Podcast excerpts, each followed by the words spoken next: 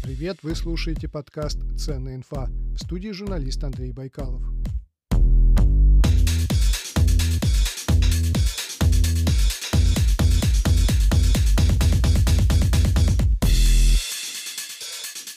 Недавно со мной произошел интересный случай. Мне позвонила девушка, и я стал с ней общаться в полной уверенности, что говорю с человеком. Спустя некоторое время я догадался, что это робот, но у меня теперь возник вопрос. А имеет ли право голосовой робот имитировать человека? Мы как-то очень легко подходим к этому и заранее сдались. Да, имеет. А с чего вдруг? Ладно, компании делают рекламные звонки, так они еще и пытаются обмануть нас в момент звонка. То есть они предлагают свою услугу, уже нас обманывая. А что будет дальше? Любопытная ситуация, на мой взгляд, и я пригласил в программу кандидата юридических наук Станислава Петровского, чтобы разобрать тему с юридической точки зрения.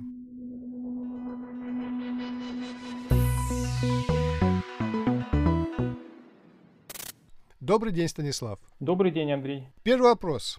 А, пойдем тогда от э, общего к частному. Вот что такое искусственный интеллект, какие бывают виды искусственного интеллекта? А, когда мы говорим про искусственный интеллект, важно отличать вот э, то, что мы видим э, в кино, да, киношный такой образ искусственного интеллекта. Это то, что специалисты называют сильный искусственный интеллект. А, то есть, на самом деле, ну, искусственный разум. Его пока что не создали. К нему стремятся, но пока его не создали. И слабый искусственный интеллект или просто искусственный интеллект – это, по сути дела, отдельные интеллектуальные функции в программах, когда компьютер, не мы в него закладываем алгоритм жесткий, да, а мы ему даем данные, и он сам, сам на основе этих данных формирует а, определенные решения. Вот это вот и есть на сегодня искусственный интеллект – те технологии, которые сейчас есть, которые сейчас работают. Ну, я с вами согласен, что у большинства людей представление об искусственном интеллекте сейчас складывается на основе фильмов из Голливуда. Ну, у меня так точно. Вот, хотя я пытаюсь разобраться в этом вопросе гораздо глубже. Скажите, пожалуйста, вот голосовой робот, который применяет при звонках бизнесмены для продажи своих услуг, это частный случай искусственного интеллекта? Это может быть э, частным случаем искусственного интеллекта, Э, потому что можно голосового робота по-разному сделать. То есть можно его сделать просто как некоторые э, куски записи, которые воспроизводятся механически. А можно его сделать так, что он воспринимает слова человека и на основе этого синтезирует уже э, речь. Тогда это действительно искусственный интеллект. Ну давайте сейчас послушаем, как работает искусственный интеллект. Я расскажу, вернее, сейчас включу запись того, как я разговаривал с роботом Ростелекома Признаюсь, что я понял, что это робот только на исходе второй минуты. То есть, э, если еще год назад можно было с первых слов понять, что это не человек, то сейчас технологии достигли такого своего развития, что понять очень сложно. Включаю запись. Алло. Здравствуйте. Здравствуйте. Меня зовут Анна, компания Ростелеком Онлайн, и я хотела рассказать про специальные условия и скидки от нашей компании. Подскажите, удобно сейчас? Например, какие? Я звоню оповестить вас о том, что всем новым абонентам доступно подключение безлимитного домашнего интернета и домашнего онлайн-кинотеатра Wing TV со скидкой 50% навсегда. И сразу хотела уточнить, у вас уже дома есть интернет и от какого провайдера? А сколько стоит абонентка? Смотрите, стоимость тарифа составит всего 489 рублей в месяц. И у вас будет и домашний интернет, и современный онлайн-кинотеатр Wing TV. А скорость какая? Смотрите, скорость домашнего интернета будет вполне комфортная, стабильная 100 мегабит в секунду. То есть комфортно будете пользоваться интернетом, скачивать и просматривать фильмы в режиме онлайн, да и просто загружать страницы. А это по оптоволокну или как? Не расслышала, какой у вас провайдер? Нет, я имею в виду по оптоволокну доставляете сигналы? Ну вот, у вас есть отличная возможность подключить интернет, да еще и с хорошей скидкой. У других провайдеров эта услуга стоит от 600 рублей, а здесь всего за 489 рублей в месяц. При этом у вас будет не только домашний интернет, а еще и домашний онлайн-кинотеатр Wing TV, А который объединяет в себе бесплатный доступ к тысячам фильмов и сериалов. Вас не слышно? Повторите, пожалуйста. Слушайте, ну, роботы дошли до такого, что уже практически различить человека. Первые пять минут я разговаривал с как с человеком. Ну, не исключено. И даже несмотря на это, подскажите, вам понравилось мое предложение? Обалдеть. Алло. Да-да. Вам это интересно? Ну, вы даете, конечно. Да. I am a robot. Имеет ли право голосовой робот имитировать человека? А, Ну, вот здесь мы подходим к интересному, такой интересной теме. Несмотря на то, что мы сейчас э, рассчитываем, ну, в целом, человечество переложить на плечи роботов а, все свои глобальные там проблемы, то есть э, в 21 веке это ключевая технология искусственного интеллекта и роботы, а, как таковых прав у робота вообще нет. То есть права есть у его владельца. Вправе ли имитировать голос? А, В нашем законодательстве вообще не было предусмотрена такая ситуация. Ну, это естественно. Таких технологий не было.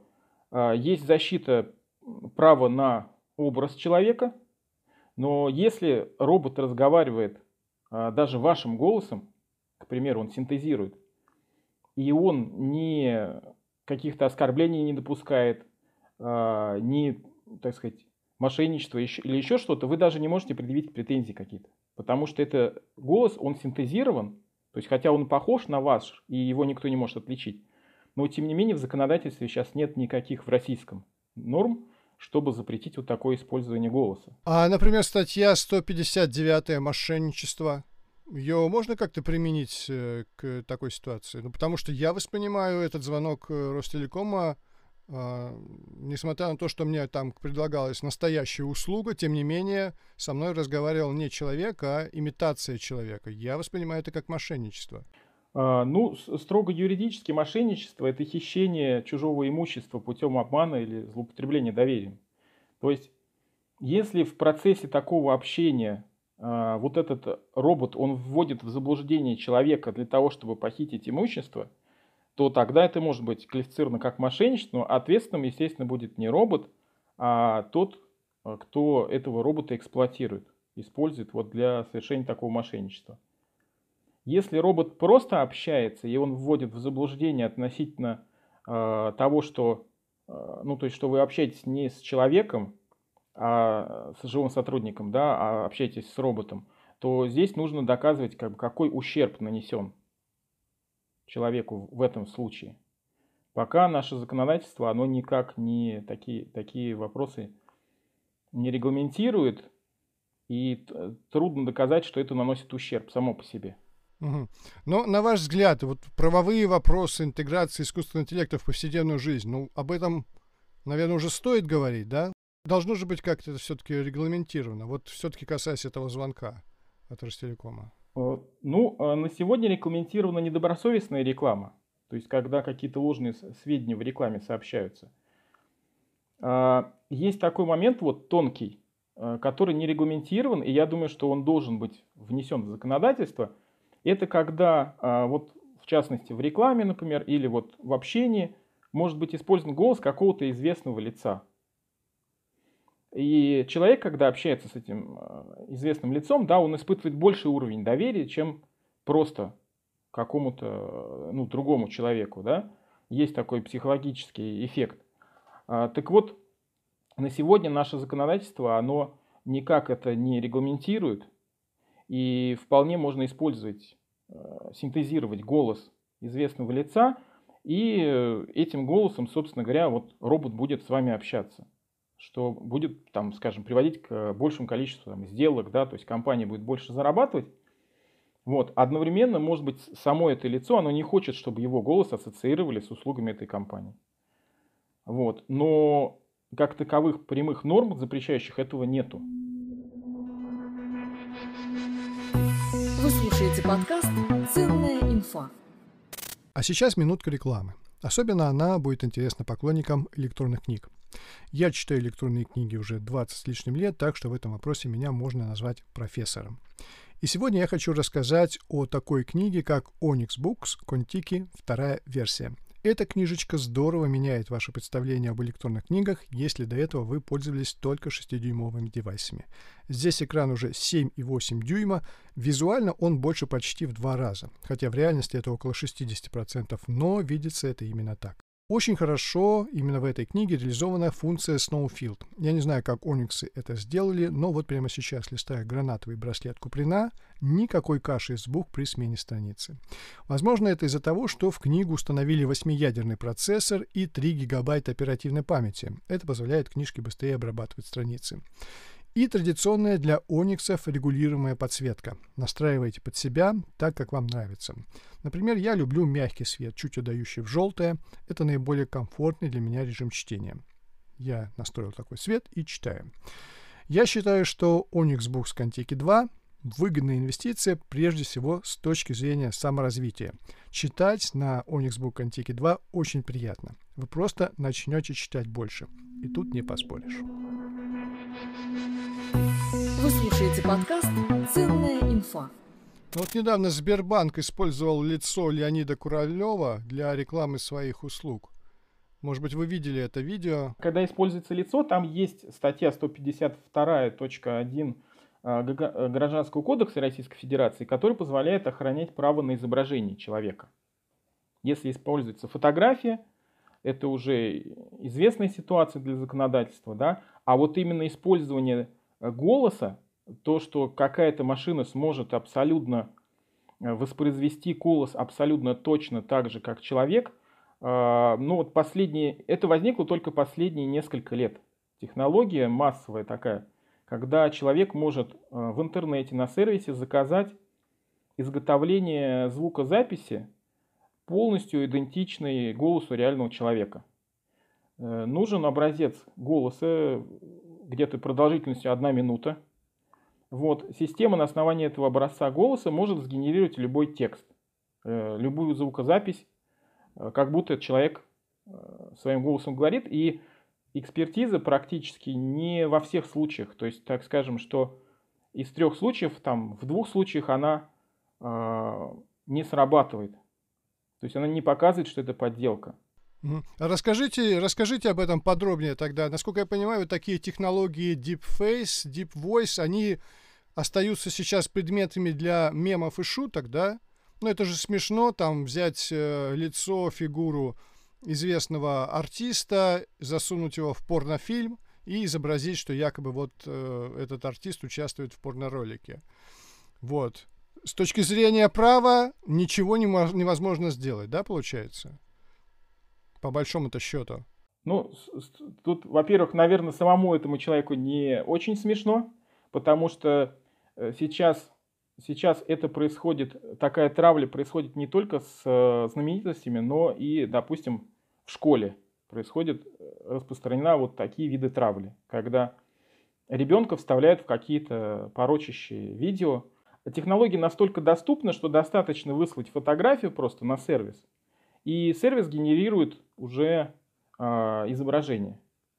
То есть есть сервисы, где э, самому человеку не требуется настраивать какой-то искусственный интеллект, он просто на сайт отправляет фотографию человека, отправляет видео, куда нужно монтировать, и сервис в автоматическом режиме это совмещает. Естественно, что дети это используют.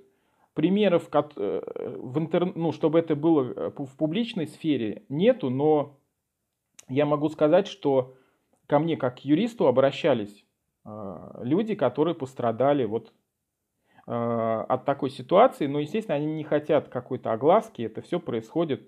Многие дети родителям ничего не говорят, потому что это, ну, такая травмирующая ситуация. Она находится в такой, в непубличной, так скажем, сфере, но это есть, потому что это, это очень легко сделать. Взрослые просто у нас меньше времени, чтобы ходить по таким сайтам, искать какие-то такие инструменты, да.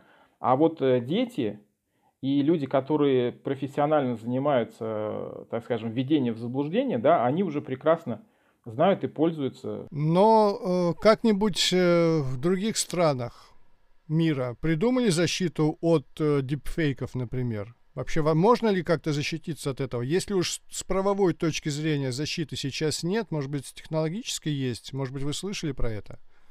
Просто не хочется оставлять эту тему вот на том, что да, технология есть, да, она работает, но хотелось бы все-таки и по защите э, пару что-то узнать. Проблема очень большая в мире. Она обсуждалась даже в Конгрессе США. Ну, собственно, после того, как э, некоторых лиц представили, э, кандидатов в президенты, да, представили в виде того, что они разговаривали, как будто они были в сильно нетрезвом состоянии то есть была угу. создана такая имитация. Вот. И э, Конгресс это обсуждал. Э, они только пришли к тому, что нужно какие-то принимать законодательства, какие-то меры. Э, в Калифорнии вот сейчас уже приняты, э, принят закон о том, что за 60 дней до выборов запрещаются любые монтажи, любые какие-то вот такие ролики – Э, которые позволяют порочить кандидата, ну, собственно говоря, чтобы не разбираться, в общем-то, любые дипфейки. А, другой вопрос. Э, в Китае, в Китае ввели законодательное правило о том, чтобы делать пометку, чтобы люди видели, что это не реальное, вот так же, как у нас есть пометка, что это на правах рекламы, да, что информация определенная. Угу. Также делать пометку, что это дипфейк. Э, вот Facebook, который часто с этим сталкивается с проблемами, с такими, да, то, что к нему тоже предъявляются претензии, почему он там не удаляет, скажем, какие-то видео, которые потом оказываются не настоящими. Они провели в 2020 году конкурс на лучшую систему, которая определяет deepfake. А, ну, вот э, у конкурса было, значит, 1 миллион долларов приз – ну, в мире самая лучшая система определяет 68% дипфейков. Угу. Только 68% из всех. Причем это был учебный дипфейк, то есть который специально не был, э, не было каких-то мер по затруднению его распознавания. А как можно сделать? Ну вот мы, например, видели, не будем говорить там в каком видео, да, когда э, делается видеозапись телефонного звонка. Э, в телефонной трубке происходит искажение звука. А, при видеозаписи происходит повторное искажение звука. Так вот, на сегодня практически нету технологий, которые позволяют выявить, это вообще подделка или нет. Или это настоящий разговор. Если мы его пропустили еще дополнительно через какой-то искажающий фильтр. Хотя бы один. То есть, если с нами говорит э, робот или, или с нами ну, какую-то запись нам воспроизводит через телефон, то практически на основе этой записи невозможно понять, это подделка или это настоящий голос.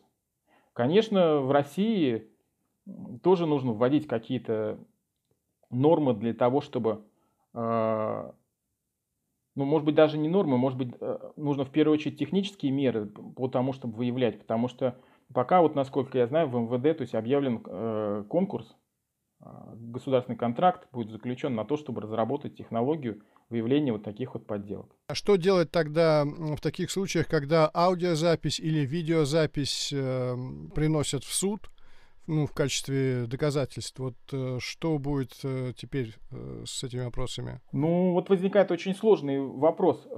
Сейчас, э, если мы предполагаем, что аудио или видеозапись поддельная, мы передавали это на экспертизу. И, в общем-то, всегда говорил так, что да, вы можете там что угодно подделать, но если вы пришли в суд уже, или там кого-то обвиняют в преступлении, несется это на экспертизу, и всякие склейки, там всякие вот эти вещи, они выявляются угу.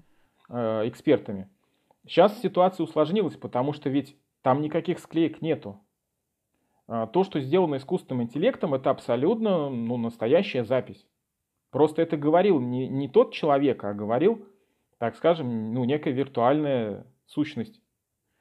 Вот. Э, поэтому ну, тоже проводить экспертизу, получается, и, и пытаться в ходе экспертизы вот выяснить, что это все-таки не настоящая запись. Некоторые банки сейчас вызывают э, биометрическую идентификацию. А можно ли, что будет, если кредит э, получит э, злоумышленник, который воспользуется технологией Deep Voice?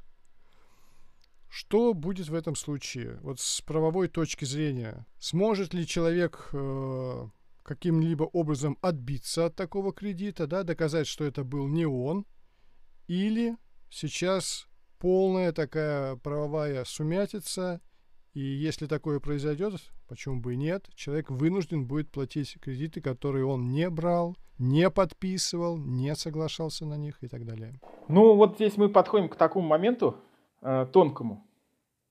Э, естественно, банки рекламируют эту услугу, да, и мы не хотим, чтобы нас отключили от Сбербанка, от других банковских услуг. Но э, хотелось бы действительно вот на эту тему, хотелось бы действительно сказать, что прежде чем подключаться к системе биометрической идентификации, пока что это добровольное подключение, да, человек, конечно, должен несколько раз подумать. Потому что если он подключается, то он, собственно говоря, и принимает на себя риски того, что эта технология будет ему использована во вред. Пока ситуация такая, что если кто-то подделает его голос и пройдет идентификацию, то потом сам человек должен будет доказывать, что этот голос был подделан.